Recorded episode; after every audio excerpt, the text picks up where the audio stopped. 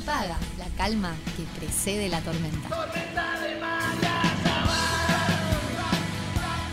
Pero ¿sabes quién no es un superhéroe? Pero la verdad que eh, nos tiene atentos a toda la ciudad y creo que a todo el país como Para si fuese un superhéroe. Es un superhéroe. Claro que sí, es verdad. Es Chiribín. Es Chiribín, es este el mono tití que está preocupado un país por él y queremos conocer un poco más de este tipo de monos, ¿no? A mí me De- tiene muy acongojada el tema. Sí, porque queremos saber, bueno, cómo es este, este animal, qué, qué, qué le puede estar pasando también, si es un animal, bueno, que está sufriendo todo lo que está sucediendo o no, o, eh, si las temperaturas, digo, empiezan a aparecer muchos cuestionamientos y queremos respuestas. Claro que sí, claro que sí.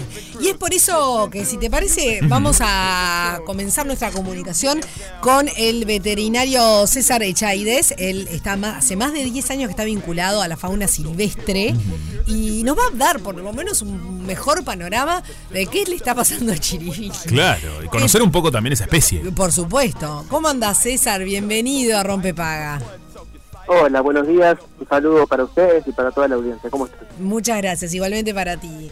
César, estamos muy acongojados con todo esto que está pasando con Chiribín, porque acá eh, ya nos, nos sentimos que somos amigos de Chiribín, Sí. básicamente. Nos vamos Pero- a hacer remeras que diga... eh, ¿Dónde está Chiribín? ¿Dónde está Chiribín? Te protegemos. Un aguante para la fauna silvestre, pobre Chiribí. Claro. Sí, Bueno. claro. Sí, es, es un tema que lo he visto este, en la prensa últimamente, claro está, y, y bueno, siempre se le da un enfoque un poco cómico, si se quiere, porque suena como gracioso que haya un, un mono suelto en la ciudad. Pero sí, este, estoy de acuerdo con ustedes que es algo bastante trágico, no solamente para el ejemplar en sí, sino para toda la fauna silvestre, por todo el daño que conlleva el hecho del tráfico ilegal de especies y Claro. el hecho de que este animal esté acá justamente por esa causa, ¿no? O sea, César, eh, sí o sí, Chiribín eh, vino eh, por un tráfico de especies porque en nuestro país no hay ejemplares. Eso es Sí, un exacto. hecho. Sí, en nuestro país no hay este, primates dentro de nuestra fauna nativa. Bien. Solamente una especie este, Claro. se identificó hace, hace unos años en el norte de, de, de- de Artigas, el departamento de Artigas, pero se cree que es una población que en realidad pasa de la frontera y, y- Claro. porque claro, para ellos no hay fronteras, ¿no?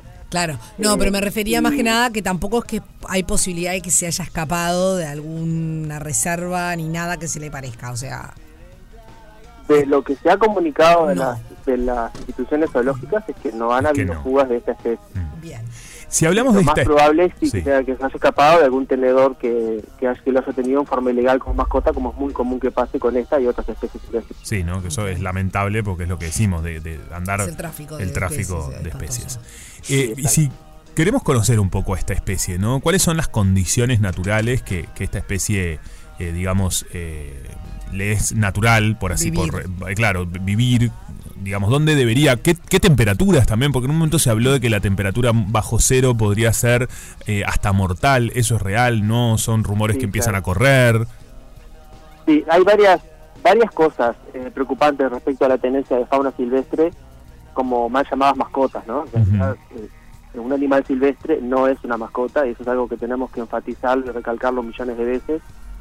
La gran mayoría de las especies silvestres que se tienen como mascotas en el, en el país y en el mundo son a, a raíz del tráfico ilegal de especies.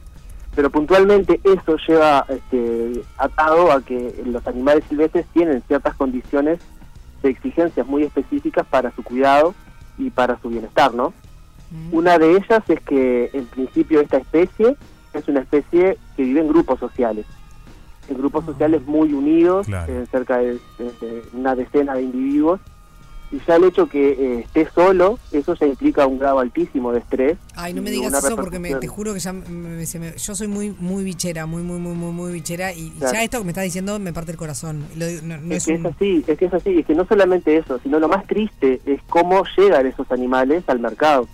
Claro. para que un animal eh, de, este, de estas características sea usado como mascota en general es eh, extraído de su madre cuando es bebé, porque es la forma en que pueda generar algún tipo de vínculo con el tenedor humano que lo adquiere para tenerlo como mascota, ¿no?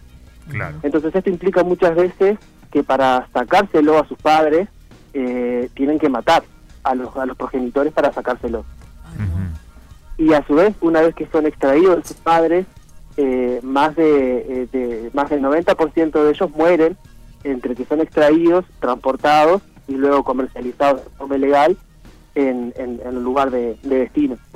Eh, Claro. con, con qué, ¿Con qué voy a esto? Que por este mono tití que está suelto, murieron más de 20 animales en su trayecto de esa especie.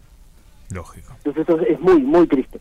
Ay, horrible. Lo otro es que son de ambientes tropicales, o sea que obviamente estas temperaturas le le están, le están causando un desgaste energético importantísimo para tratar de mantenerse con vida.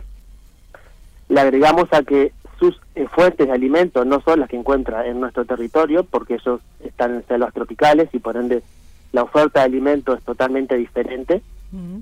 Y lo otro, que no es menor, es que son animales que no están acostumbrados a los peligros que hay en una, en una ciudad, ¿no? Claramente. Claro.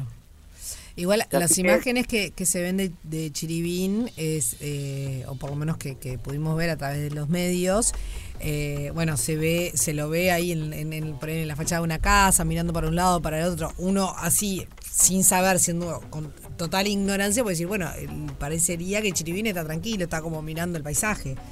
Pero en realidad, Sí, capaz eh, que no, que no la está pasando bien. Y debe estar asustado también, ¿no? Debe haber un... Sí, eso también.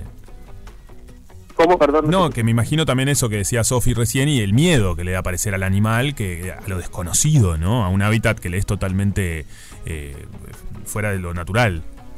Sí, exacto. Y ese miedo le genera estrés. Ese estrés le genera una disminución en sus defensas naturales, lo que lo deja más propenso a contagiarse de enfermedades. Claro. O incluso, si otro de los grandes peligros que tiene el tráfico de fauna silvestre es que justamente los animales manejan cierto tipo de enfermedades que están en sus ambientes naturales bajo determinadas condiciones, ¿no? Claro. Esas enfermedades las tienen controladas y no tienen contacto directo con, por ejemplo, el ser humano o animales domésticos. Cuando son sometidos a caza y traslado, las defensas bajan, sus defensas este, inmunológicas bajan, lo que igual aumenta las probabilidades de expresar enfermedades y esas enfermedades estar en contacto con nuevos este, hospederos, como son los humanos o los animales domésticos, genera también la chance de que pueda ser un difusor de enfermedades que hasta ahora no, no existían en nuestro medio. Lógico. Ah, qué fuerte. Así ¿no? que es un tema bastante complejo. Y Lo único Sí. en realidad que no es tan negativo es que bueno, al ser un animal tan pequeño y que tiene no tiene hábitos este no es un animal este agresivo, si no se intenta ca- capturar manualmente, eh, en general no va a haber no va a haber ningún tipo de riesgo siempre y cuando no haya contacto directo directo perdón, con el con el animal, ¿no? Claro.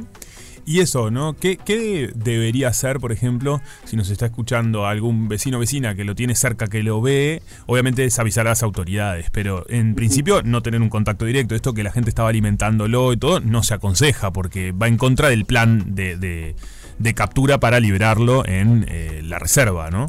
Según entiendo. Sí, una de las cosas a tener en cuenta es que eh, una vez que los animales son ingresados al, del, del que ingresan a nuestro país de forma ilegal, eh, después es muy difícil volver a repatriarlos a su ambiente natural. Claro. ¿Por qué? Por una de estas causas que les decía, el tema de las enfermedades, ¿no? O sea, uno, uno tratando de salvar la vida de este ejemplar puede, si, si, si existiera la posibilidad de que se capturara y que después el animal fuera repatriado a su ambiente natural, si el animal eh, fue este, expuesto Hola. natural, Ahí sí. ¿hola? Sí, sí, se, Sí, se perdón. entrecortó, no pasa nada. Dale, no hay problema. Eh, una vez que ingresa a su ambiente natural de nuevo, puede llevar múltiples enfermedades a las cuales sus congéneres no estaban expuestos y ahí puede surgir una, una epidemia o una mortandad de esa especie. Y no nos enteremos porque, como pasa en la vida silvestre, no está en contacto directo nuestro y no nos enteremos. Claro.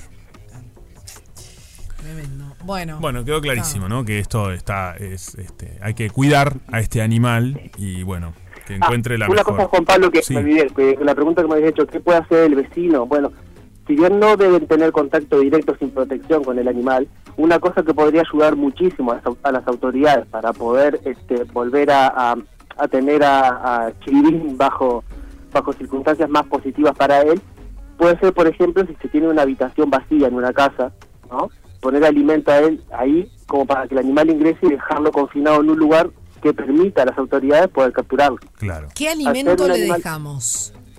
Mira, si pueden darle este alimento, lo que más atrae son los alimentos eh, ricos en azúcares.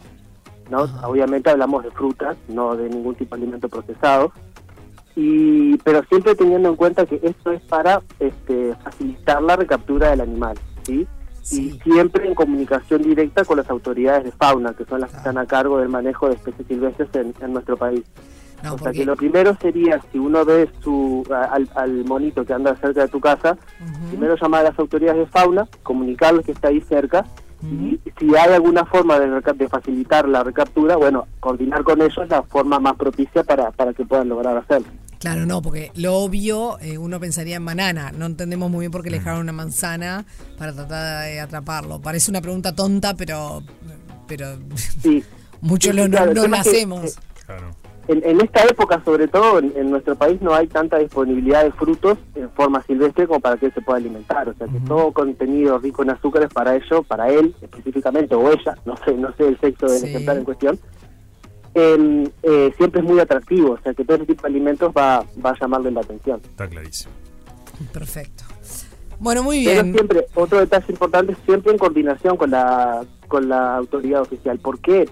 Porque uno, eh, eh, con la intención de ayudar al ejemplar, le da, le puede dar, suministrar y tenerle a disposición de alimentos siempre, y el animal llega un momento que se acostumbra a eso, y, y justamente uno de los atractivos para poder recapturarlo es el alimento. Si el animal no tiene apetito porque está siendo alimentado por todos los vecinos, no va a ingresar nunca a una, a una jaula trampa, Claro. por ejemplo, y no se va a poder recapturar. Claro. Bueno, eh, esperemos que, que Chiribín esté bien, porque ta, ya, ya es como no- nuestro amigo, es, un- es, es adorable. Uno lo ve en las fotos y es como muy que adorable, te da sí. mucha ternura. Pero bueno, eh, es más allá de, toda esta historia triste que, que nos contaste, pero bueno, Pero está bueno, es un choque de realidad también para no romantizar eh, el tema de- del mono suelto, que nosotros uno lo puede hacer, pero lógicamente, nada, lo, lo primordial es cuidar la, la especie, ¿verdad? Al animal y entender que, que, bueno, esto no, no está bueno que suceda, no le hace bien ni al, anima- ni al animal ni al mundo, ¿no? Que se mezclen así las especies y... y en un hábitat que no les es natural. Así que bueno, a cuidar a los Exacto. animales que la verdad que están son bastante superiores que nosotros.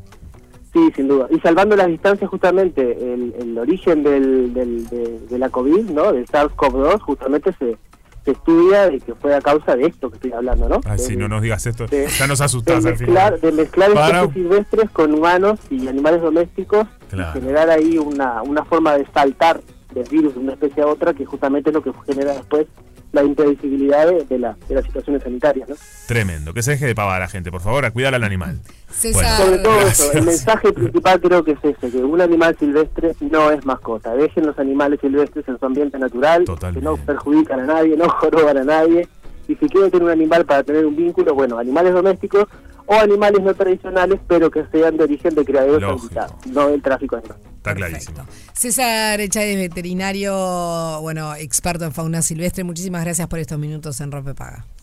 Bueno, un gusto y muchísimas gracias por la comunicación. Por favor.